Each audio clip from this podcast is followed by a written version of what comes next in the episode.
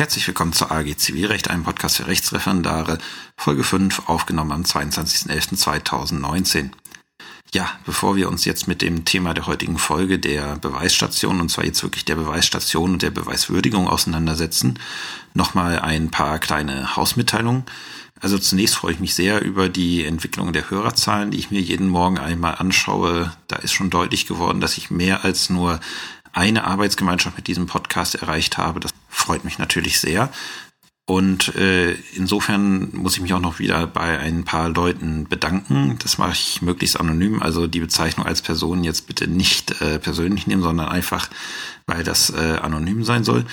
Ähm, zunächst erstmal vielen Dank an die Kollegin in Magdeburg. Ich glaube, da kann ich Kollegin sagen, äh, die sich die Mühe gemacht hat, mal reinzuhören und mir auch wertvolles Feedback für die Folgen gegeben hat. Ähm, war sehr hilfreich, werde ich auch hoffentlich in den nächsten Folgen beherzigen. Und dann freut es mich auch sehr zu hören, wie so der Podcast Anklang nimmt. Ich äh, denke an die Person in meinem Freundeskreis, die jetzt gerade im Schienenersatzverkehr wahrscheinlich zuhört und auch die Person, die mir die Woche gesagt hat, dass es nicht schadet, sich fortzubilden und allein deswegen schon mal es sinnig wäre, reinzuhören. Also vielen Dank dafür.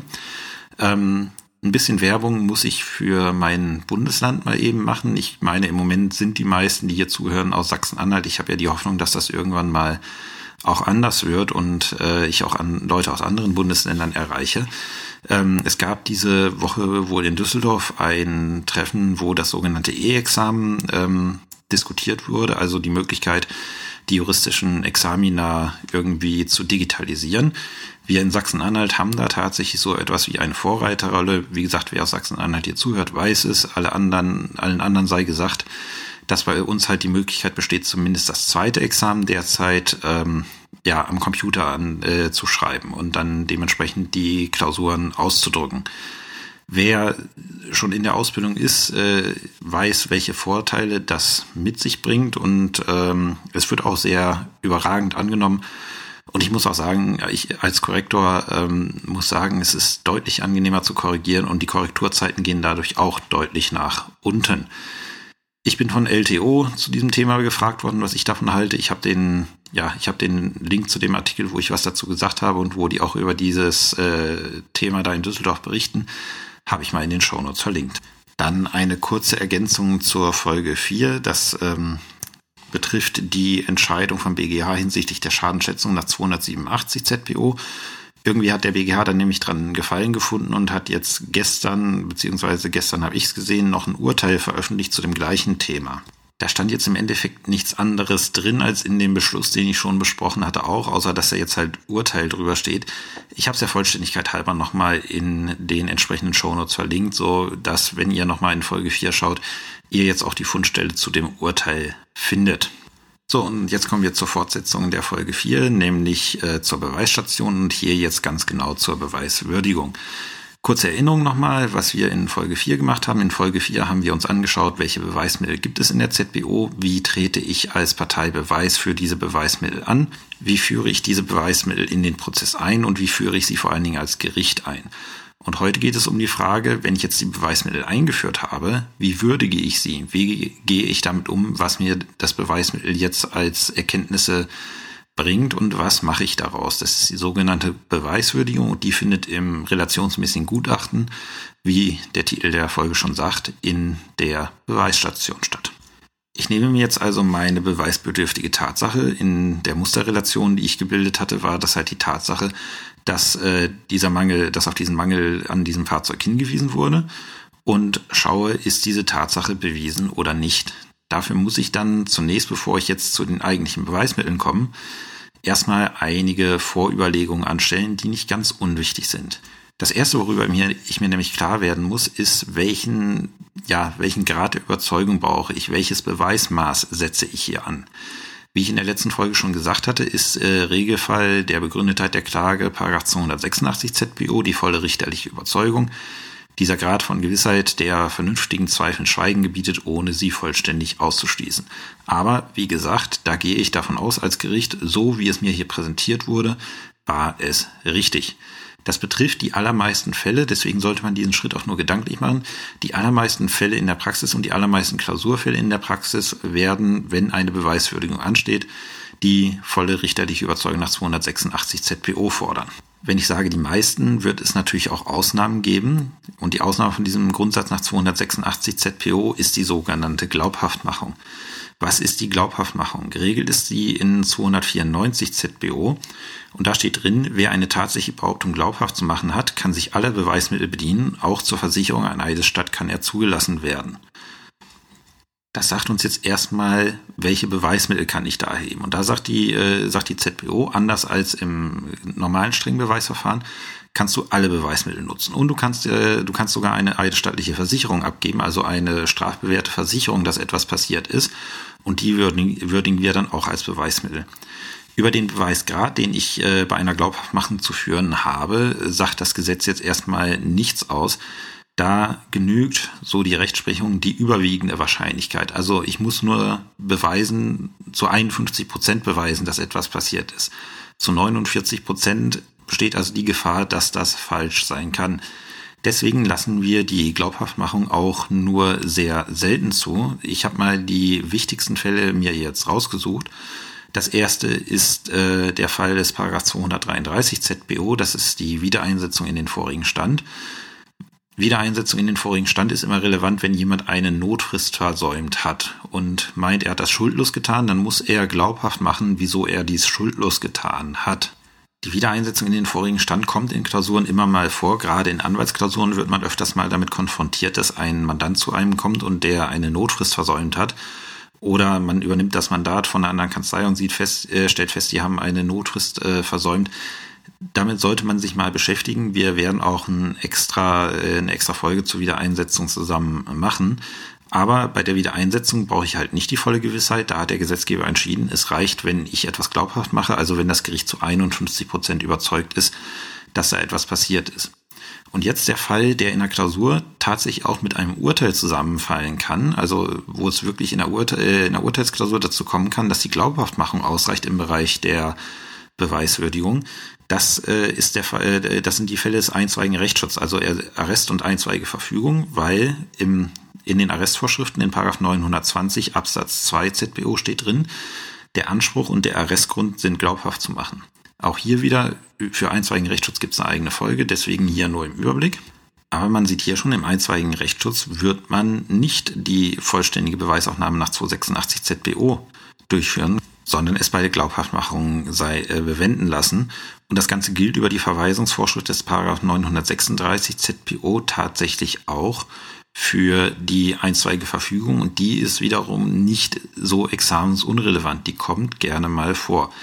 Deswegen muss man wissen, wenn ich im einstweiligen Rechtsschutz bin und ich habe eine Klausur aus dem einstweiligen Rechtsschutz, wo ich ein Urteil schreibe, dann darf ich da nichts von ähm, bewiesen schreiben, sondern ich muss erstmal was schreiben von glaubhaft gemacht. Und ich darf natürlich auch nicht den Maßstab von 286 ZBO anlegen, sondern halt den geringeren Maßstab nach 294 ZBO. Wie gesagt, im Regelfall ist es relativ eindeutig, äh, dass man 286 ZPO als Maßstab anlegen muss. Dazu sollte man auch nicht ausdrücklich irgendwas im Gutachten verlieren an Worten, aber gedanklich sollte man das schon mal vorprüfen. So, dann die nächste Vorüberlegung ist ein Punkt, bei dem ich mit Anders Gede komplett über Kreuz liege. Das ist nämlich die Feststellung der Beweislast. Anders Gede sagt also ja, man muss sich darüber Gedanken machen, soweit sind wir noch konform, darüber muss man sich sogar sehr viele Gedanken machen. Aber Anders Gede sagt, ich soll das nicht aufschreiben. Ich soll es nur aufschreiben, wenn es irgendwie kompliziert wird. Da rate ich extrem von ab, weil es läuft, da läuft man die Gefahr, wenn man das so macht, die Beweislast zu etwas zu degradieren, was sie nicht ist, weil diese Voraussetzungen, die wir uns im Kopf machen, da neigt man dazu, die nicht als wichtig anzusehen. Aber bei einer Beweiswürdigung ist nichts wichtiger als die Beweislast. Wie ihr am Ende dieser Folge sehen werdet, gibt es so viele Prüfungsschritte, wo, ähm, ja, wo der Beweisführer hinten überfallen kann. Und in den allermeisten Fällen, das, das geben schon einfach die Wahrscheinlichkeiten her, werden wir eine Entscheidung nach Beweislast treffen. Und dann ist die Beweislast für die Frage, wer gewinnt und wer verliert diesen Prozess von enormer Bedeutung. Und deswegen sollte man ihr aus meiner Sicht im Gutachten auch den Raum zubilligen, den sie verdient. Und auch in unproblematischen Fällen mal eben reinschreiben, wer denn hier die Beweislast trägt. Und die Bestimmung der Beweislast kann enorme Probleme bereiten. Also in der Praxis streite ich mich oftmals wirklich mit Parteien darum, wer denn hier die Beweislast trägt, weil die auch um die Bedeutung der Beweislast für den Prozess wissen. Der Grundsatz ist relativ einfach, nämlich die Partei muss die für sich günstigen Umstände beweisen. Das heißt, äh, der Kläger muss die anspruchsbegründenden Tatsachen beweisen und der Beklagte die anspruchsvernichtenden Tatsachen. Soweit die Theorie. In der Praxis äh, gibt es dann oft Regelungen, weswegen man es dann doch anders macht. Aber ich sollte mir im ersten Schritt, das kann ich noch gedanklich machen, immer überlegen, wer trägt hier denn grundsätzlich die Beweislast. Und dann muss ich auch immer noch mal im Auge haben, gibt es hier irgendwie eine Beweislastumkehr. Eine Beweislastumkehr kann aus, äh, aufgrund von verschiedenen gesetzlichen Regelungen zum Beispiel gegeben sein. Eine kennen wir alle, das ist Paragraph 280 Absatz 1 Satz 2 BGB. Äh, die Beweislastumkehr beim Verschulden bei, ähm, bei vertraglichen Pflichtverletzungen. Da wäre es ja grundsätzlich so, wenn wir ans Deliktsrecht denken, das Verschulden muss grundsätzlich der Anspruchssteller beweisen. Und äh, 280 ZBO sagt, nee, hier machen wir eine Ausnahme von bei vertraglichen Pflichtverletzungen, da muss das fehlende Verschulden der Anspruchsgegner beweisen. Dann eine weitere Möglichkeit der quasi Beweislastumkehr, das hatte ich schon in der letzten Folge erörtert, ist die sogenannte Privaturkunde nach 416 ZBO. Wer jetzt nicht nochmal reinhören möchte, ähm, nochmal kurz zusammengefasst. Wie wir bereits wissen, beweist die Privaturkunde nach 416 ZBO nur, dass jemand eine bestimmte Erklärung abgegeben hat. Aber sie kann halt als Beweismittel dazu führen, dass derjenige, der jetzt gegen diese Erklärung, die in der Urkunde verkörpert ist, eine Absprache äh, behauptet, dass er diese beweisen muss, auch wenn er es eigentlich nicht tun müsste. Ein weiterer Punkt, der zu einer Beweislastumkehr führen kann, ist die Beweisvereitelung. Man erinnere sich zurück an die letzte Folge, wo ich gesagt habe, ja, Beweisvereitelung ist heikel. Die ist insofern heikel, weil es halt keine verstehende dogmatische Einordnung gibt, wie man die Beweisvereitelung des Gegners jetzt auch tatsächlich äh, rechtlich fasst. Manche sagen, die Tatsache ist dann überhaupt nicht mehr beweisbedürftig. Andere möchten dann die Beweislast umkehren. Wie man sieht, äh, gehöre ich wohl eher zu denen. Äh, deswegen muss man mit diesem Satz, der so anders Gele im Fließtext steht, wie gesagt, in den Fußnoten ist das anders, aber mit dem Satz im Fließtext muss man sehr, sehr, sehr vorsichtig sein. Die, wie gesagt, es gibt viele Stimmen, die die Beweisvereitelung halt auch als äh, Kriterium der Beweislastumkehr ansehen. Und zu guter Letzt ein Punkt, ich behandle den hier, auch wenn es nicht ganz richtig ist, weil es ist streng genommen keine Beweislastumkehr, die da passiert. Das ist der sogenannte Beweis des ersten Anscheins oder auch kurz Anscheinsbeweis. Was ist der Anscheinsbeweis? Ich nenne ihn jetzt einfach mal so, weil sonst äh, verhaspel ich mich hier so oft in der Folge, dass ich äh, sehr viel am Ende schneiden muss. Beim Anscheinsbeweis ist es so, dass wir aufgrund des Vorliegen, ein, äh, Vorliegen eines gewissen Erscheinungsbildes darauf schließen, dass regelmäßig mit, aufgrund dieses Erscheinungsbildes was Bestimmtes passiert ist. Das hört sich jetzt furchtbar abstrakt an. Ich mache es mal ein bisschen plastischer. Wenn jemand im Straßenverkehr seinem Vordermann auffährt, dann gehen wir aufgrund eines Anscheinsbeweises davon aus, hm, dann wird wohl derjenige, der aufgefahren ist, nicht richtig aufgepasst haben. Der Anscheinsbeweis, das sind halt solche Fallgruppen, da geht man davon aus, dass im Regelfall immer etwas Bestimmtes passiert und deswegen dieser Regelfall eine bestimmte Annahme rechtfertigt.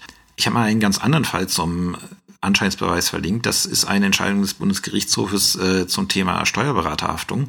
Da greifen nämlich Anscheinsbeweise dahingehend, wie denn der Mandant reagiert hätte, wenn er vom Steuerberater einen gewissen Rat bekommen hätte. Auch ein großes Feld für Anscheinsbeweise. Die ganzen Anwendungsbereiche für Anscheinsbeweise hier aufzuzählen, das würde absolut den Rahmen sprengen. Sie sind am häufigsten im Verkehrsunfallrecht weil so bestimmte ja, Verstöße gegen bestimmte Vorschriften der StVO begründen im Regelfall Anscheinsbeweise. Wieso erörter ich jetzt die bei der Beweislastumkehr? Grundsätzlich ist es so, wir denken an unseren Autofall, derjenige, dem aufgefahren wird, muss ja grundsätzlich beweisen, wenn wir jetzt hier nicht die Gefährdungshaftung hätten, die ich jetzt mal ausblende dafür, der muss grundsätzlich beweisen, dass der andere irgendwie ein Verschulden an dem Unfall trägt. So, und da jetzt unstreitig ist, im Regelfall ist es auch unstreitig, dass äh, der Beklagte aufgefahren ist, können wir von einem Anscheinsbeweis ausgehen. Wir gehen regelmäßig davon aus, dass der Beklagte diesen Unfall verschuldet hat, weil wenn er alles richtig gemacht hätte, wäre er nicht aufgefahren. Das ist nun mal so im Straßenverkehr. Im Volksmund wird dann immer gesagt, wer auffährt, hat Schuld. Das ist natürlich Quatsch, aber das trifft diese Konstellation des Anscheinsbeweises.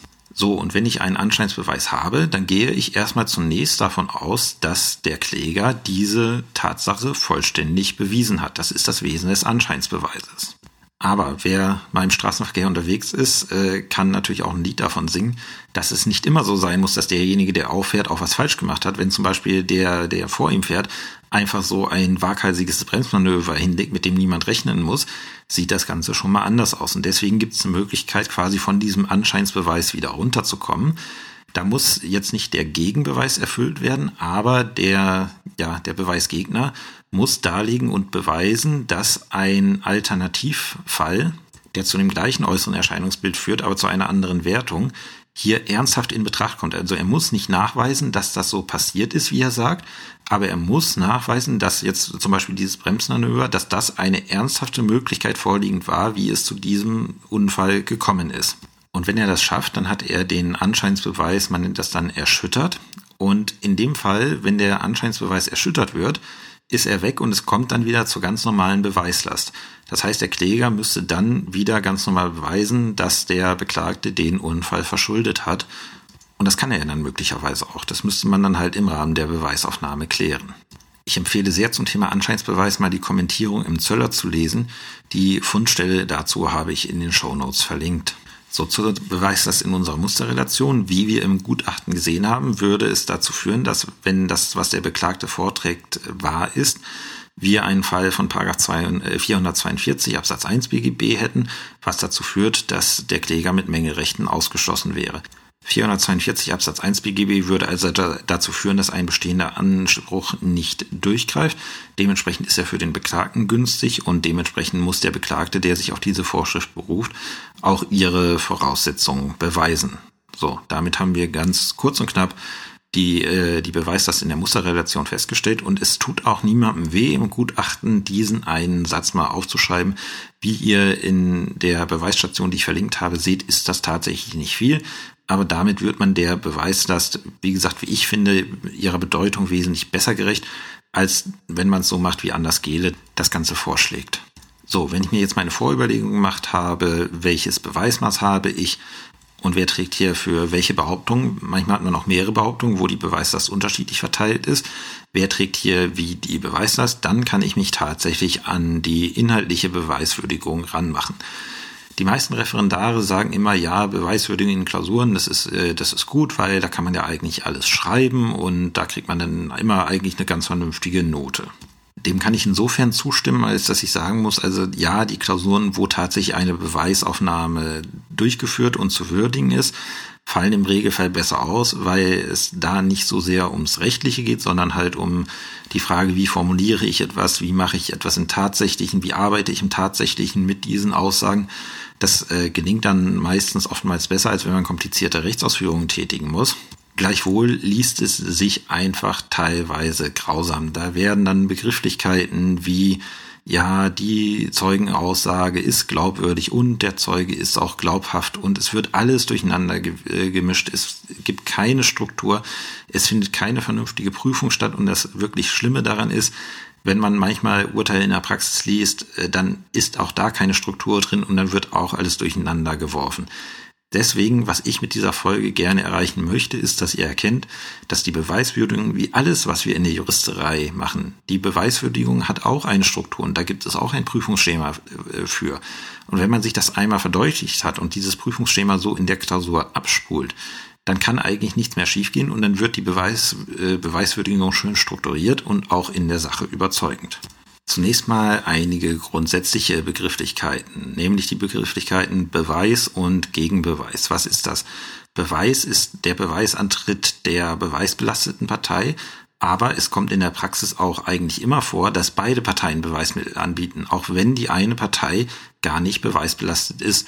Das sieht man dann immer in der, äh, in der Klageerwiderung in diesen Formulierungen Beweis unter Protest gegen die Beweislast. Da sagt die Partei, ja, ich bin nicht beweisbelastet, aber ich habe hier auch einen Zeugen, der was dazu sagen kann. Oder ich habe eine Urkunde, die was dazu sagen kann. Oder ich möchte, dass ein Sachverständiger dazu befragt wird. Da es erstmal grundsätzlich Sache des Beweisführers ist, mir Beweis anzutreten, kümmere ich mich zuerst um die Zeugen, die der Beweisführer, also die, oder die, allgemein gesagt die, äh, die Beweismittel, die der Beweisführer angeboten hat und lasse den Gegenbeweis erstmal außen vor. Jetzt gibt es zwei Möglichkeiten. Entweder ich bin von den Beweismitteln nicht überzeugt, also ich erachte aufgrund der Beweismittel die äh, zu beweisenden Tatsachen nicht als bewiesen, äh, dann brauche ich den Gegenbeweis nicht mehr, weil der Beweisführer seinen Beweis schon nicht geführt hat.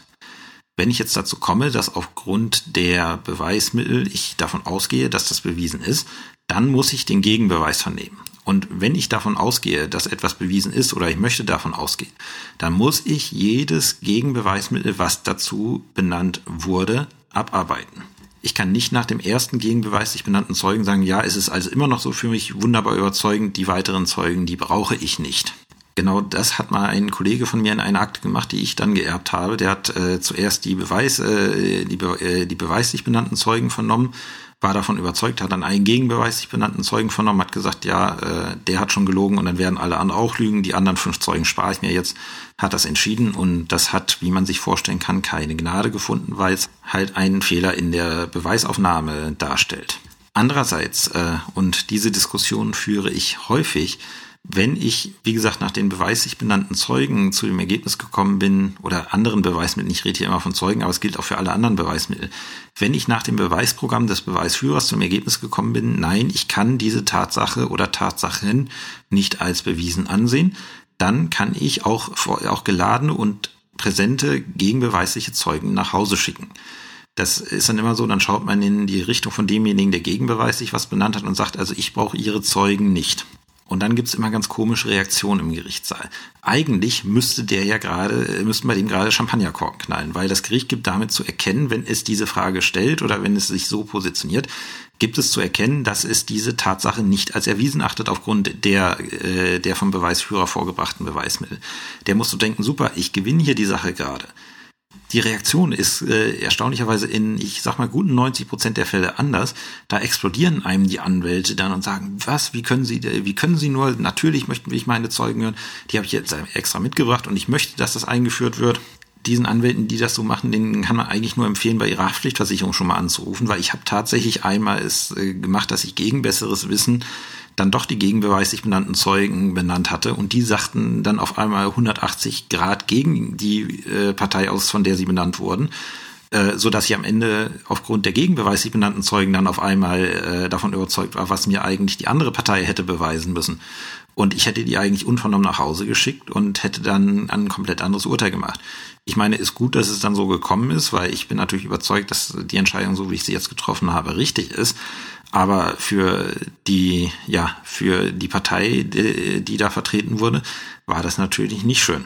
Also wenn ihr mal selber als Anwälte vor Gericht sitzt und ihr habt gegenbeweisliche Beweismittel benannt und das Gericht sagt, die brauche ich nicht, äh, freut euch bitte darüber, weil das Gericht kann nicht über, äh, kann nicht auf diese Beweismittel verzichten, wenn es gegen euch entscheiden möchte. Es kann nur darauf verzichten, wenn es für euch entscheiden möchte. Andernfalls begeht das Gericht einen schweren Rechtsfehler. Die nächste Frage, muss ich als Gericht alle Zeugen benennen oder alle Beweismittel heben, die mir von äh, Seite des Beweisführers ähm, präsentiert wurden? Muss ich grundsätzlich nicht. Sobald ich sagen kann, ich bin von dieser Tatsache überzeugt, kann ich grundsätzlich aufhören. Äh, wird im Regelfall dazu führen, dass ich dann zum Gegenbeweis übergehen muss und wenn sich dann im Gegenbeweis irgendwie was kristallisiert ist, es wieder kritisch wird für den Beweisführer, äh, dann muss ich doch die Beweismittel noch erheben, die ich vorher nicht erhoben habe. Äh, das ist immer so ein Wechselspiel, wie ist man gerade überzeugt. In der Praxis ist es eigentlich so, man lädt bei, also man, äh, wenn man Zeugen hat, lädt man beide Zeugen, die beweislich benannten und die gegenbeweislich benannten Zeugen, vernimmt die alle und macht sich dann am Ende ein Bild über die Sache, wie man sie beurteilt. Das ist auch so spontan außer Verhandlung immer recht schwierig, das gleich zu machen wenn ich dann mal in der Verhandlung sage, ich brauche jetzt die gegenbeweislich benannten Zeugen oder Beweismittel nicht mehr, dann sind das Sachen, wo mir sehr deutlich geworden ist, dass ich hier zulasten des Beweismittelführers äh, entscheiden möchte. So, und jetzt nach einer guten halben Stunde kommen wir endlich tatsächlich in die eigentliche Beweiswürdigung rein. Äh, wie gesagt, wir fangen da zunächst mit den Beweismitteln der beweisbelasteten Partei an. Ich mache jetzt hier vieles am Beispiel von Zeugenaussagen, weil äh, die Zeugenaussagen einfach die Beweismittel sind, die wir in der Praxis am meisten haben und die auch in der Klausur am häufigsten vorkommen. Sie gelten aber grundsätzlich auch für alle anderen Beweismittel, Parteivernehmung, Urkunden, Sachverständigen und so weiter. Der erste Schritt, den ich bei jedem Beweismittel vornehme, ist die sogenannte Ergiebigkeitsprüfung. Was bedeutet Ergiebigkeit? Ergiebigkeit bedeutet, dieses Beweismittel muss mir zu der Beweistatsache überhaupt etwas sagen können. Also ein Zeuge muss mir zu dem Geschehen, was er gesehen haben soll, muss er mir inhaltlich etwas sagen können. Kann er das nicht, ist er unergiebig. Wenn wir jetzt mal in unsere Musterrelation schauen, der Zeuge Heide, der eine Mitarbeiter, der den Tag nicht da gewesen ist, das ist das Musterbeispiel, deswegen habe ich es auch so gewählt, für einen unergiebigen Zeugen, weil der Zeuge kann nichts beitragen. Der hat inhaltlich nichts zu, zur Sache beizutragen und ist damit unergiebig. Hierunter fällt auch der sogenannte Knallzeuge. Was ist der Knallzeuge? Wir stellen uns vor, es gibt hinter uns einen Verkehrsunfall wir drehen uns um und sehen halt äh, die verunfallten Fahrzeuge, dann werden viele Zeugen ihnen erzählen, dass sie ihnen, äh, dass sie gesehen haben, wie das passiert ist. Das haben sie nicht gesehen, sondern sie haben die Endstellung der Fahrzeuge gesehen, haben den Knall gehört und äh, das Gehirn hat sich dann gedacht, ja, okay, so und so muss es passiert sein. Und das geben die dann als eigene Wahrnehmung wieder. Und wenn man dann ganz genau fragt, ja, wie ist das genau abgelaufen? Sie waren noch in einer ganz anderen Richtung unterwegs und der Unfall hat sich doch hinter ihnen ereignet, dann fangen die auf einmal nachzudenken und sagen, ja, Moment, nee, wie es genau passiert ist, habe ich nicht gesehen. Ich habe nur gesehen, wie die dann am Ende da gestanden sind. Und auch der, äh, und daher ist der Knallzeuge auch ein Beispiel für einen unergiebigen Zeugen, weil der Zeuge kann nichts zur Sache sagen. Wenn ich ein unergiebiges Beweismittel habe, dann höre ich mit der Prüfung bei diesem Beweismittel auf, weil es kann mir nichts zur Sache sagen. Bei Zeugen werde ich dann nicht anfangen, Glaubhaftigkeit und Glaubwürdigkeitsüberlegungen anzustellen, weil, wie gesagt, der Beweismittelführer ist auf Gedeih und Verderb darauf angewiesen, dass sein Beweismittel etwas zur Sache beiträgt. Auch das führt immer zu hässlichen Situationen im Gerichtssaal, wenn dann äh, der benannte Zeuge von einer Partei, die, äh, wo die Partei große Hoffnung setzt, sagt, nee, das ist nicht so gewesen, wie Sie sagen dann rasten die Anwälte immer auf und sagen, ja, der lügt doch und deswegen muss es doch so gewesen sein. Und dann kann man immer nur wieder sagen, nein, sorry, mag sein, dass er lügt, da kommt es aber nicht drauf an, weil er hat ihren Vortrag nicht bestätigt. Und das ist der erste Schritt, den jedes Beweismittel erstmal tun muss, bevor wir überhaupt in eine weitere Prüfung einsteigen. Und selbst wenn das gelogen ist, was er hier sagt, kann ich nicht, kann ich immer noch nicht darauf schließen, dass es so gewesen ist, wie Ihre Partei sagt, weil mir da eben ein Beweismittel fehlt.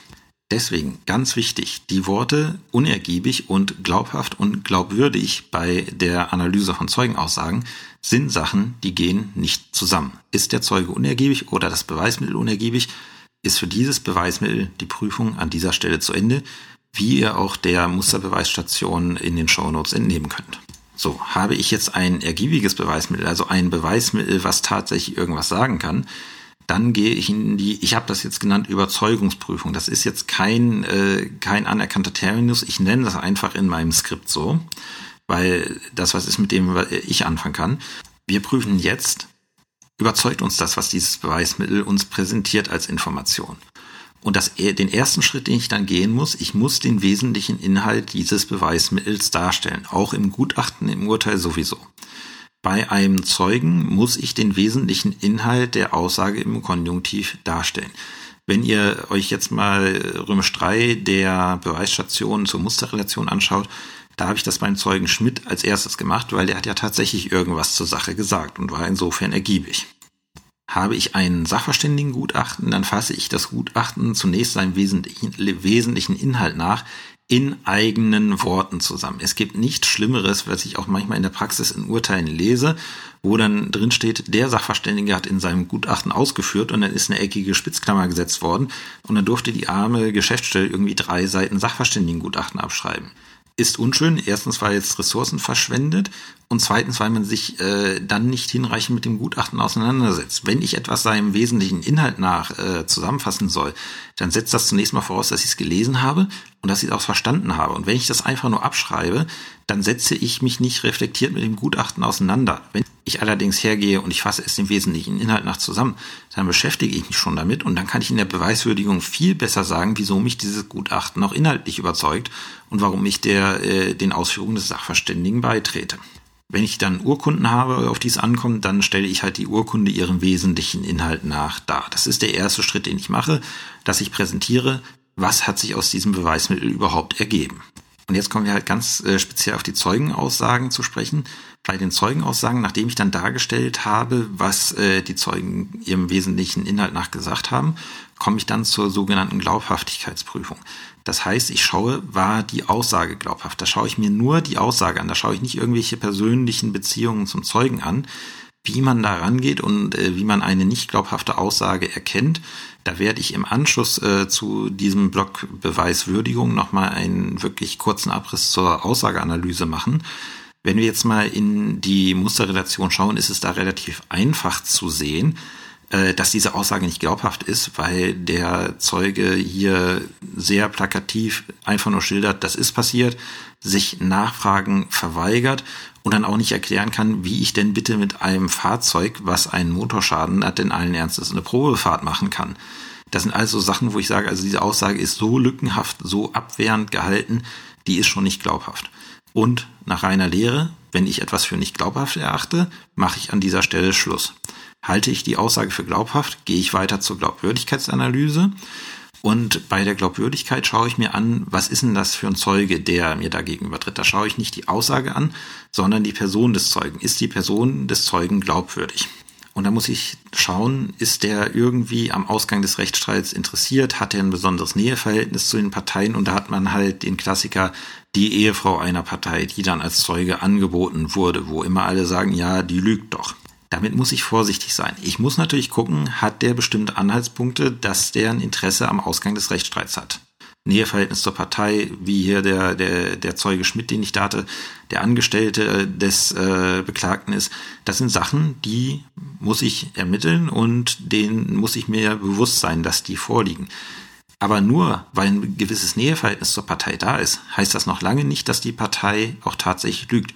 Ich muss dann in einem nächsten Schritt schauen, hat sich diese Nähe, also dieses, dieses Problem, was ich mit der Glaubwürdigkeit des Zeugen habe, hat sich das, habe ich, habe ich Anhaltspunkte dafür, dass sich das auf sein Aussageverhalten ausgewirkt hatte. Und ich hatte es in der letzten Folge schon gesagt, vorletzte Woche hatte ich, wie gesagt, auch mal wieder einen Fall mit einer Ehefrau einer Partei, die als Zeugin ausgesagt hat. Und da hatte ich überhaupt keine Anhaltspunkte, dass sie irgendwas falsch gesagt hat. Da war ich sowas von überzeugt, dass sie einfach nur das gesagt hat, was sie gesehen hat. Die wusste auch nicht mehr alles. Sie hat auch äh, teilweise die andere Partei in Schutz genommen und die auch entlastet. So dass ich sage, wenn ich keine greifbaren Anhaltspunkte habe, dass sich dieses besondere Verhältnis, was Zweifel an der Glaubwürdigkeit weckt, sich auch in der Aussage niedergeschlagen hat, dann kann ich nicht aufgrund des reinen Näheverhältnisses zur Partei davon ausgehen, dass die Zeugin unglaubwürdig ist oder der Zeuge unglaubwürdig ist oder zum Beispiel auch der Sachverständige. So, und am Ende der Überzeugungsprüfung habe ich jetzt zwei Möglichkeiten, wenn wir jetzt mal die Zeugenaussage als Beweismittel zugrunde legen. Entweder ich bin von der Aussage überzeugt, weil die Aussage glaubhaft und der Zeuge glaubwürdig ist. Dann kann ich davon ausgehen, dass diese Tatsache, die streitig ist, auch bewiesen ist. Wenn ich dazu komme, sollte ich an dieser Stelle dann nochmal eine kurze Gesamtwürdigung machen, wo ich alle Beweismittel, die ich da habe, nochmal abschließend zusammenwürdigen im Zusammenhang. Weil man kann ja nicht äh, die ganze Zeit die Beweismittel getrennt würdigen. Man hat ja nicht auch nicht nur ein Beweismittel, sondern äh, es ergibt sich auch vieles aus einer Gesamtschau. Und diese Gesamtschau mache ich dann am Ende. Habe ich allerdings das Problem, dass ich am Ende dieser Überzeugungsprüfung zu dem Schluss komme, nein, ich bin nicht überzeugt, zum Beispiel, weil die Zeugen alle unglaubhaft sind oder die Zeugen alle unglaubwürdig sind, wo ich sage, ich kann meine Entscheidung nicht auf diese Beweismittel stützen, ich kann nicht guten Gewissens sagen, dass ich davon überzeugt bin, dann ist auch hier die Prüfung in der Beweisaufnahme vorbei. Dann findet keine weitere Prüfung statt, wie man in unserer Beweisstation zur Musterrelation sieht, weil dann gehe ich nämlich einfach davon aus, dass diese Tatsache, die streitig ist, nicht bewiesen ist und dann entgeht, ergeht eine Entscheidung nach Beweislast. Wie gesagt, wenn ich jetzt dazu komme, dass alles in Ordnung ist, dass ich davon überzeugt bin, dann muss ich schauen, gibt es Gegenbeweismittel. Und wenn Gegenbeweismittel vorgebracht sind, muss ich die würdigen. Und das mache ich genauso. Ich schaue zuerst, ist das Gegenbeweismittel, ist es ergiebig. Sind die Gegenbeweismittel alle unergiebig, dann bleibt es dabei, dann gehe ich davon aus, dass die Tatsache bewiesen ist. So, sagen die Gegenbeweismittel jetzt was zur Sache, muss ich da auch eine Überzeugungsprüfung durchführen. Komme ich dazu, dass ich davon nicht überzeugt bin, was gegenbeweislich vorgebracht wurde, dann kann ich sagen, ähm, ja, okay, ich bin immer noch überzeugt, der Gegenbeweis äh, erschüttert das Beweisergebnis nicht und dann behandle ich die unter Beweis gestellte Tatsache auch als bewiesen. Komme ich jetzt allerdings dazu, dass auch die Gegenbeweismittel zu etwas äh, führen, ähm, das ich als glaubhaft und auch glaubwürdig und auch als überzeugend ansehe, dann habe ich insofern ein Problem, weil dann habe ich sowohl Vortrag des Klägers, den ich als bewiesen ansehen könnte, als auch Vortrag des Beklagten, den ich als bewiesen ansehen könnte, äh, ansehen könnte. Es können aber nicht beide Varianten richtig sein, weil es kann nur, es kann nur eins von beiden richtig sein. Das bedeutet, der Gegenbeweisführer hat es geschafft, das Beweisergebnis zu erschüttern. Ich weiß als Gericht nicht, was richtig ist. Ich komme dazu, ich weiß es nicht und dann muss ich nach Beweis das entscheiden. Und diese Konstellation, das ist eine Konstellation, die sehr oft in der Praxis vorkommt. Diese Konstellation nennt sich Non-Liquid. Hatte ich jetzt erst in einem Urteil, was ich gestern diktiert habe, das war ein Verkehrsunfall wo gesagt wurde, ähm, der eine sagte, du bist mir hinten aufgefahren und der andere sagt, nee, du bist äh, bei einem Überholvorgang, bist du mir unmittelbar auf der Autobahn in meinen Sicherheitsabstand gezogen und ich konnte gar nicht mehr bremsen. Und äh, da sind alle Zeugen vernommen worden und äh, die haben nichts zur Sache sagen können, die waren alle unergiebig. Und der Unfallrekonstrukteur, den ich dran gesetzt habe, der hat gesagt, ja, also die Spuren sind schlecht gesichert, er kann nur eine Plausibilitätsprüfung machen. Und er sagt, also technisch ist beides möglich. Es kann beides passiert sein. Und ich habe keine Anhaltspunkte dafür, was jetzt richtig oder was falsch ist. Und deswegen bin ich halt davon ausgegangen, okay, nee, es, äh, ich muss davon ausgehen, dass ein sogenanntes unaufklärbares Ereignis äh, vorliegt. Das ist jetzt für die Beweiswürdigung nicht so ganz ideal, weil Straßenverkehrsrecht äh, Gefährdungshaftung hat. Aber ich konnte halt nicht davon ausgehen, dass eine der beiden Sachverhaltsalternativen bewiesen ist. Das kommt, wie gesagt, in der Praxis recht häufig vor. Nennt sich, wie schon gesagt, Non-Liquid. Und dann gibt es noch den Beweis des Gegenteils. Das äh, ist dann eine Konstellation, auf die sollte man sich eigentlich nie einlassen, weil man sich damit nur Probleme schafft. Das ist, wenn ich nach dem Gegenbeweis sage, nee, ich bin davon überzeugt, es ist so, wie der Gegenbeweisführer sagt. Ähm, dann bin ich, äh, dann bin ich beim Beweis des Gegenteils sollte man eigentlich sich nie darauf begeben, weil es reicht mir schon für mein, äh, für die Verneinung des Beweisergebnisses, dass äh, der Beweis erschüttert ist. Warum soll ich also sagen, ich bin tatsächlich hier vom Gegenteil überzeugt? Da mache ich mir mehr Arbeit, als ich tatsächlich brauche. Wie man jetzt sieht, muss derjenige, der etwas zu beweisen hat, sehr viele Hürden nehmen, ähm, bevor man tatsächlich eine Tatsache überhaupt als bewiesen ansehen kann. Er braucht erstmal ergiebige Beweismittel, dann braucht er überzeugende Beweismittel und dann muss er auch noch hoffen, dass äh, der Gegenbeweis sein Ergebnis nicht erschüttert.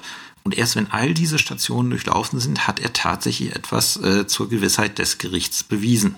Was dazu führt, das ist jetzt aber eine reine Gefühlszahl, dass ich sagen würde, in der Mehrzahl der Fälle vor Gericht wird man dazu kommen, dass etwas nicht bewiesen ist, weil halt einfach zu viele Stellen vorhanden sind, wo man äh, als Beweisgegner ansetzen kann, um halt diese Tatsache als nicht bewiesen anzusehen. Ich habe hier in den Shownotes dieses, äh, diese Prüfungsreihenfolge mal als Skript äh, verlinkt. Das ist das Skript, was ich damals für meine Anfänger in Dessau geschrieben habe. Ich habe es jetzt für den Podcast nochmal rausgekramt und bei der Gelegenheit auch nochmal ein paar Tippfehler und Formatierungsfehler korrigiert. Also wer hier aus der Dessau AG gerade zuhört, äh, der hat dann nochmal was Aktuelles und Schöneres für seine Unterlagen.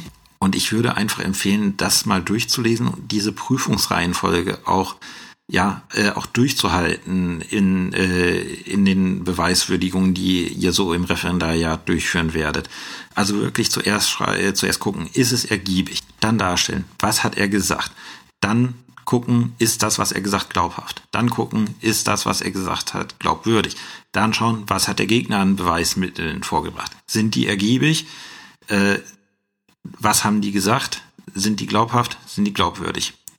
Und dann am Ende zu schauen, und das ist, wie gesagt, wirklich streng logisch. Es gibt dabei an das Gele auch ein schönes äh, Schaubild, was sehr vereinfacht ist, aber was den Kern trifft, dieses Schema einfach durchhalten und auch so im Urteil und im Gutachten darstellen, dann gewinnt die Beweisaufnahme an Struktur und dann sieht das auch einfach besser aus.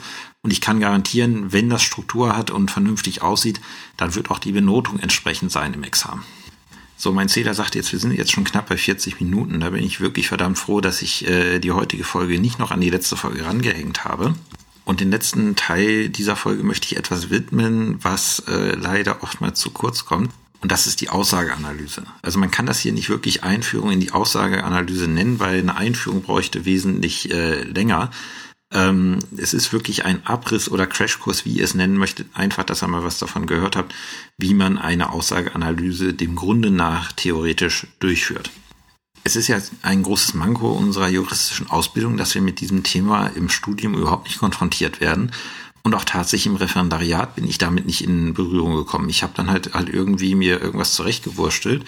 Ähm, und auch die ersten, ja, das erste Jahr als Richter ist es so gewesen. Auch als Richter kommt man da jetzt erstmal so nicht weiter.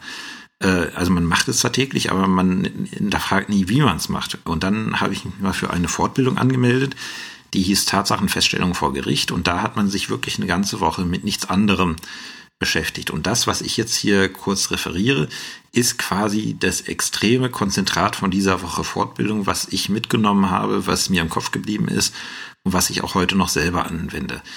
Interessanterweise, wenn ich jetzt als nicht geschulter äh, hergehe und Aussageanalyse mache und schaue, äh, lügt mich ja einer an oder nicht, dann habe ich, da gibt es wissenschaftliche Studien zu, ungefähr eine 50-prozentige Wahrscheinlichkeit, dass ich mit meiner Einschätzung richtig liege. Wenn man da dran denkt, worum es bei uns hier vor Gericht geht, ist es irgendwie etwas, womit man nicht so ganz zufrieden sein kann. Wenn man diese Grundsätze der Aussageanalyse anwendet, dann kann man tatsächlich die Erfolgschance auf 70 bis 80 Prozent heben. Mehr wäre wünschenswert, aber wie gesagt, eine absolute Gewissheit werden wir niemals haben. Äh, ich habe erst die Woche wieder von einem Kollegen erfahren, dass der strafrechtlich jemanden verurteilt hatte, wo sich jetzt tatsächlich am Ende herausgestellt hat, nee, der war tatsächlich unschuldig. Ähm, ich kannte den Fall und an seiner Stelle hätte ich wahrscheinlich genauso entschieden, aber es kann halt immer, weil wir auch nur Menschen sind, kann es halt dazu kommen, dass wir halt etwas falsch einschätzen. Deswegen, um halt unter den Referendaren die, ja, die Chance richtig zu liegen, etwas zu erhöhen, eine kurze Einführung Abriss, Crashkurs in die Aussageanalyse. Der erste Schritt, den ich mache, wenn ich, äh, ja, wenn ich in die Aussageanalyse rangehe, das ist, äh, bevor ich überhaupt in die Vernehmung reingehe, ist, das habe ich in der letzten Folge schon gesagt, ich muss mir als Gericht Gedanken machen, was soll mir der Zeuge sagen? Welche Fragen soll der Zeuge mir beantworten? Und diese Fragen muss ich mir gedanklich, äh, gedanklich vor Augen halten und die muss ich mir im Kopf behalten, damit ich am Ende den Zeugen, auch wenn er mir nichts davon erzählt, gezielt danach fragen kann. Weil, wie gesagt, der Zeuge ist juristischer Laie, der weiß nicht, was wir von ihm wissen wollen, der weiß nicht, was für uns wichtig ist. Und es kann sein, dass er uns einfach bestimmte Sachen nicht erzählt, die er zwar weiß, aber die er nicht für wichtig hält. Und wenn ich dann als Gericht nicht aufpasse, dann gilt ein schöner Grundsatz, der besagt, was nicht gefragt wird, wird auch nicht gesagt. Ich habe da mal ein YouTube-Video verlinkt, was man sich vielleicht jetzt mal ansehen sollte und mal kurz auf Pause drücken sollte. So, alle wieder da. Da, das ist das beste Beispiel dafür, wie so etwas, äh, ja, wie so etwas schiefgehen kann. Das ist nämlich, ähm, wenn bestimmte, ja, äh, wenn bestimmte Schlussfolgerungen durch den Zeugen gezogen werden, wie zum Beispiel hier, das muss der Hund von dem Hotelier gewesen sein, was es nicht ist. Aber so kann es auch mit einer Zeugenaussage passieren. Der Zeuge kann irgendwas als selbstverständlich erachten und nichts darüber erzählen, was für uns aber nicht selbstverständlich ist und was wir hätten wissen wollen. Und wenn wir ihn nicht danach fragen, dann werden wir darauf keine Antwort bekommen. So, wie äh, funktioniert jetzt die grundsätzliche Analyse von Zeugenaussagen? Also die Aussageanalyse äh, beruht halt darauf, dass man sagt, wir haben bestimmte Kennzeichen, die dafür sprechen, dass eine Aussage wahr ist. Das sind die sogenannten Realkennzeichen. Zum, äh, und dann gibt es sogenannte Warnzeichen, wo wir sagen, okay, das äh, ist jetzt ein Indiz dafür, dass diese Aussage vielleicht an diesem Punkt nicht wahr ist. Und das Wichtigste ist, äh, um diese Realkennzeichen zu äh, und die, um diese Realkennzeichen und Warnkennzeichen unterscheiden zu können, muss ich erstmal erfahren, wie spricht denn der Zeuge mit mir, wenn er vollkommen normal spricht. Ein Beispiel dafür oftmals, wenn man Urteile liest, äh, wird dieses ähm, zurückhaltende, einsilbige Antworten und so weiter, also äh, der ist nicht sehr gesprächig, er kommt nicht so recht aus sich raus, man muss ihm quasi alles aus der Nase ziehen. Das wird oftmals als Indiz dafür äh, gewertet, dass diese Aussage falsch ist. Das ist in dieser Absolutheit nicht richtig, weil es gibt Menschen, die sprechen nun mal so, denen muss man im Gespräch alles aus der Nase ziehen, die kommen nicht selber aus sich raus und müssen, äh, und die muss man halt alles fragen. Und wenn das so einer ist, der immer so spricht, dann kann ich das nicht in dem Sinne negativ äh, würdigen. wie ich das machen würde bei jemandem, der sonst redet wie ein Wasserfall. Aber wenn wir, wenn wir jetzt an einen ganz bestimmten Punkt kommen, dazu nichts mehr sagt und ich ihm alles aus der Nase ziehen muss, wenn ich da so einen Bruch in der Aussagestruktur hätte, dann würde ich auch misstrauisch werden. Aber wie gesagt, wenn das jemand ist, der von sich aus einfach nichts erzählt äh, und wartet, dass er gefragt wird, dann kann ich ihm das grundsätzlich nicht negativ ankreiden. Und ganz wichtig, ich muss auch bedenken, für viele Zeugen, die ihr in eurer Laufbahn vernehmen werdet, wird diese Zeugenvernehmung der erste Kontakt sein, den die jemals mit dem Gericht gehabt haben. Und man darf nicht vergessen, wie imposant diese, äh, diese Atmosphäre vor Gericht tatsächlich ist. Gehen wir mal davon aus, wir sitzen am Landgericht in der Zivilkammer, da sitzen vorne drei Leute in Schwarz und dann nochmal zwei Anwälte in Schwarz, links und rechts vom Zeugen da kann man schon mal, äh, da kann einem schon mal anders werden. Und diese Stresssituation, die wirkt sich natürlich auch darauf aus, wie der Zeuge jetzt erzählt und das muss ich halt berücksichtigen. Also wie gehe ich dann tatsächlich vor? Das Wichtigste ist erstmal ein bisschen Smalltalk zu betreiben, so den Zeugen zu fragen, ja, äh, wie sind sie denn hergekommen, wie war, wie war das Wetter und so weiter auch mal keinen Scherz zu machen. Und es ist da auch nicht schädlich, beziehungsweise ich sehe es tatsächlich auch als vorteilhaft an, sich da als Richter auch nahbar zu geben. Das baut erstens erstmal so ein bisschen Nervosität ab. Und es gibt einem wichtige Sekunden, wo ich lerne, wie spricht denn der Zeuge mit mir, wenn er mich gerade nicht an, gerade nicht anlügt, weil die, die Vernehmung hat noch nicht begonnen, aber ich kriege schon mal Informationen, wie ist das Sprachbild dieses Zeugen. Und das setze ich dann in der eigentlichen Vernehmung fort. Wenn ich dann den Zeugen zur Sache vernehme, dann lasse ich den Zeugen niemals direkt an dem eigentlichen Geschehen, was mich interessiert, ansetzen, sondern ich fange immer vorher an. Der Zeuge soll erstmal von sich aus erzählen, was er denn im Großen und Ganzen zu dem ganzen Thema sagen kann. Und ich fange dann immer früh an und ich lasse die dann auch reden. Das ist nämlich wichtig, dass ich lerne, wie sprechen die denn mit mir, wenn sie mir erstmal was erzählen, wo sie sich eigentlich sicher sind, dass ich das nicht wissen möchte. Und da werden sie im Regelfall nicht lügen. Das heißt, ich kriege schon mal ein Gefühl dafür, wie spricht er denn mit mir, wenn er denn hier normal mit mir spricht und die Wahrheit sagt. Ich hatte da mal so einen Fall, da ging es darum, dass die Klägerin dem Lebensgefährten ihrer Mutter vorwarf, äh, vorwarf, dass er im Dorf verbreitet hätte, dass sie Geld ihrer Mutter veruntreuen würde. Und da hatte ich eine Zeugin, die, ähm, die das bestätigen sollte. Und das war wirklich so eine ältere Dame, so von 70, und die fing dann an mit zu erzählen, ja, sie war den Tag mit dem Fahrrad in der Stadt und dann war sie einkaufen und sie hatte sich noch gedacht, ja, das möchte ich mal zum Abendessen machen. Dann ist sie noch in den, in den Einkaufsladen zurückgegangen, weil sie das und das vergessen hatte. Dann ist sie losgefahren, da hat sie dann den Beklagten an der Garage gesehen, hat gedacht, ja, äh, die Frau von ihm, die hast du auch schon lange nicht mehr gesehen und ihr seid doch immer so schön damals zur Arbeit gefahren und habt zusammen gearbeitet und du hast ja gehört, dass sie so krank ist und dass ihr so schlecht geht, da sollte ich ihn mal fragen. Und dann haben wir über dies und das gesprochen und dann haben wir über dies und das gesprochen. Und dann hat er gesagt, dass, sie, äh, dass die Klägerin Geld veruntreut hat. So, und an der Stelle habe ich dann mal nachgefragt und wie, wie kam sie darauf? Was haben sie sich dabei gedacht? Nö, da, da habe ich mir nichts bei gedacht. Er hat das halt gesagt.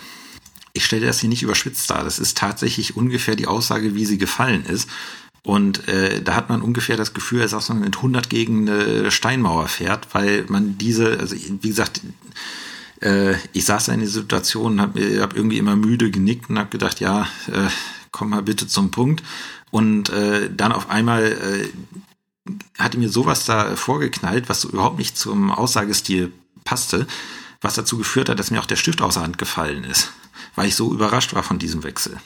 Und diese Information kriege ich halt nur, wenn ich den Zeugen oder die Zeugin früher ansetzen lasse und merke, wie reden die normal mit mir.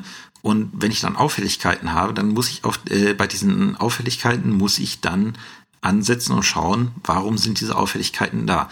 Das heißt nicht zwangsläufig, dass es gelogen ist, aber diese Auffälligkeiten muss ich mir anschauen und halt nachhaken. Wie gesagt, meine, äh, meine Frage war halt, ja, was haben Sie sich denn dabei gedacht, als Sie das jetzt gehört haben? Ich nehme an, Sie haben es zum ersten Mal gehört.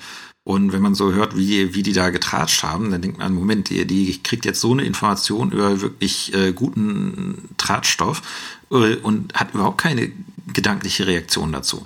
Das war für mich ein sogenanntes Warnzeichen, dass ich sage, okay, ich habe mit dieser Aussage Probleme und sie konnte es auch nicht schaffen, mir das irgendwie nachvollziehbar zu erklären, wieso sie da nicht drauf reagiert hat. Weswegen ich dann gesagt habe, diese Aussage ist für mich nicht glaubhaft. Deswegen ist es wichtig, wenn man mit dem Diktiergerät da sitzt und die Zeugenaussagen protokolliert, das möglichst nah an dem Ton, den der Zeuge angeschlagen hat, auch tatsächlich zu machen, weil ich habe am Ende nur noch mein Protokoll zusammen mit ein paar fragmentarischen Erinnerungen. Momentan kriege ich meine Protokolle zwei Wochen nach der mündlichen Verhandlung zurück. äh, da ist die Erinnerung sehr fragmentarisch.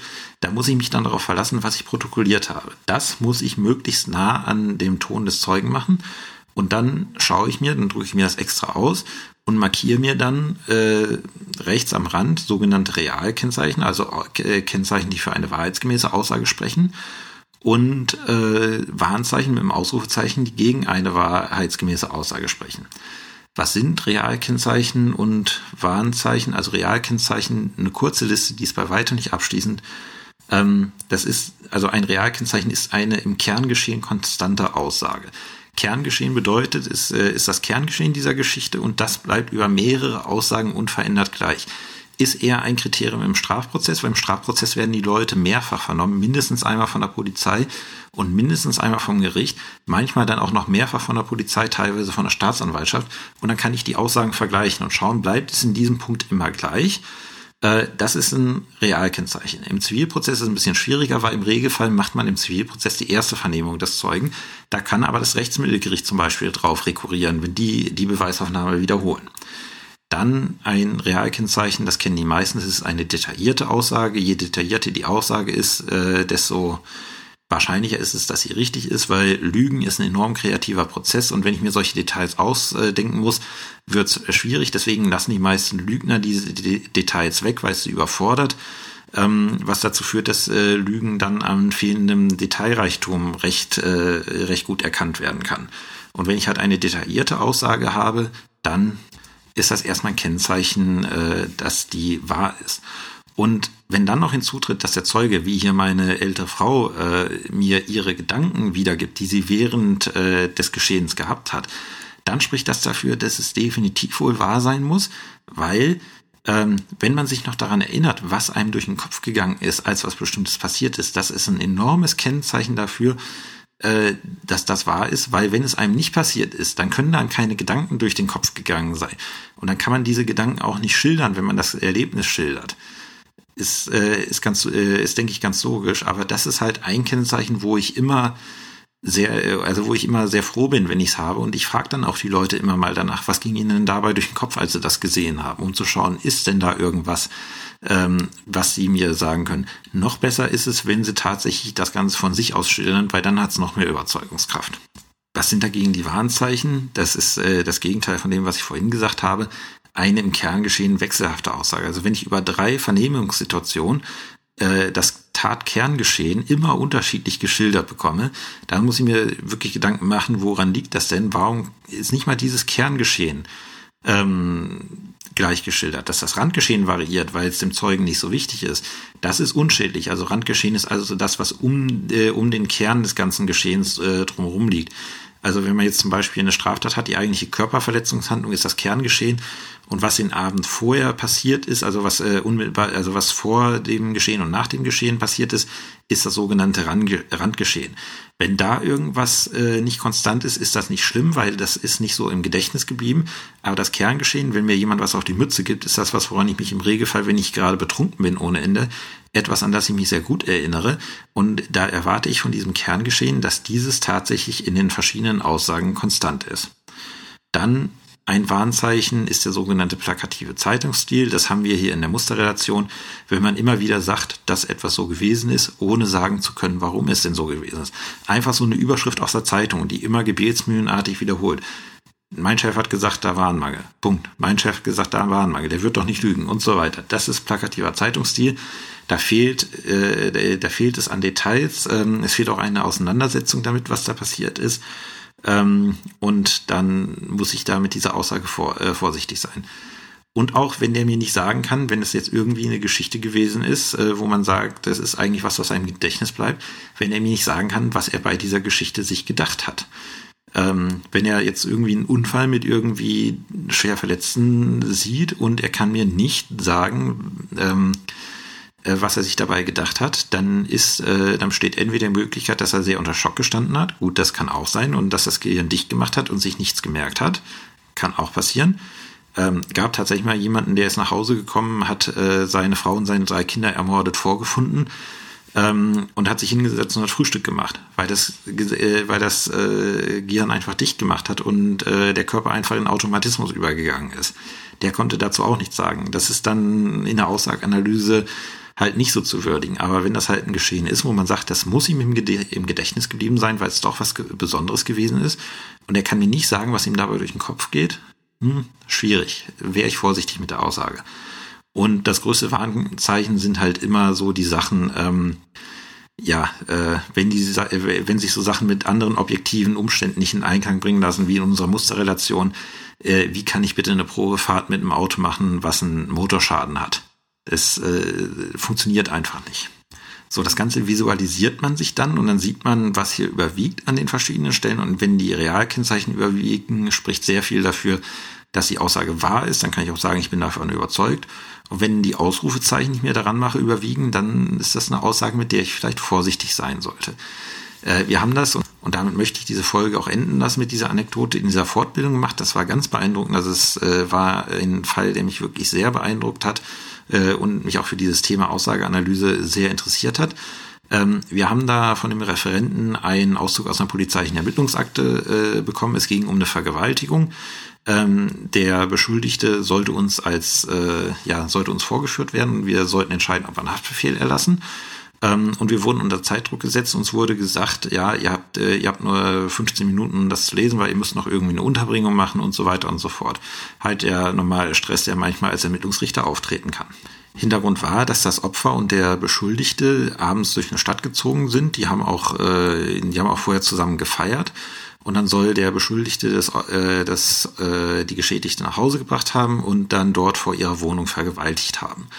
Und wir haben das äh, halt unter Zeitdruck gelesen. Zuerst die Aussage des Beschuldigten, äh, die Einlassung des Beschuldigten, dann die Aussage der Zeugin. Und die Mehrheit von uns hat gesagt, nee, wir haben ein schlechtes Gefühl dabei, wir lassen den Haftbefehl nicht. Wir gehen nicht davon aus, dass ihnen dringender Tatverdacht gegeben ist. So, dann haben wir diesen Kurs in Aussageanalyse bekommen und dann am Ende der Woche, am Freitag, haben wir uns mit dem Wissen, was ich jetzt gerade in aller Kürze versucht habe zu vermitteln, uns nochmal an den Fall gesetzt und dann tatsächlich visualisiert, ähm, was, äh, was da Phase war. Und es ist tatsächlich so, dass ähm, der Beschuldigte diese ganze Geschichte mit, äh, ja, mit äh, dem Ausgehen vorher und das ganze Tatvorgeschehen, das hatte der sehr wahrheitsgemäß geschildert. Wohingegen die Geschädigte dieses Geschehen ähm, ja nicht wahrheitsgemäß geschildert hatte.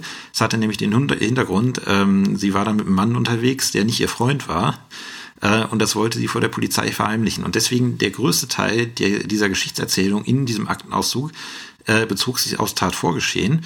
Und da hatten wir als, ähm, da hatten wir halt gefühlsmäßig ein Problem damit, weil halt sehr viel diese Aussagen uns komisch vorkamen.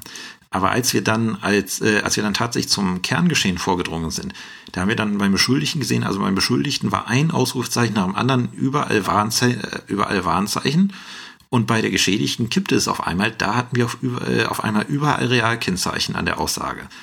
Und da sieht man mal, wie es helfen kann, sowas systematisch zu visualisieren, ähm, wie man sich dann tatsächlich entscheiden kann.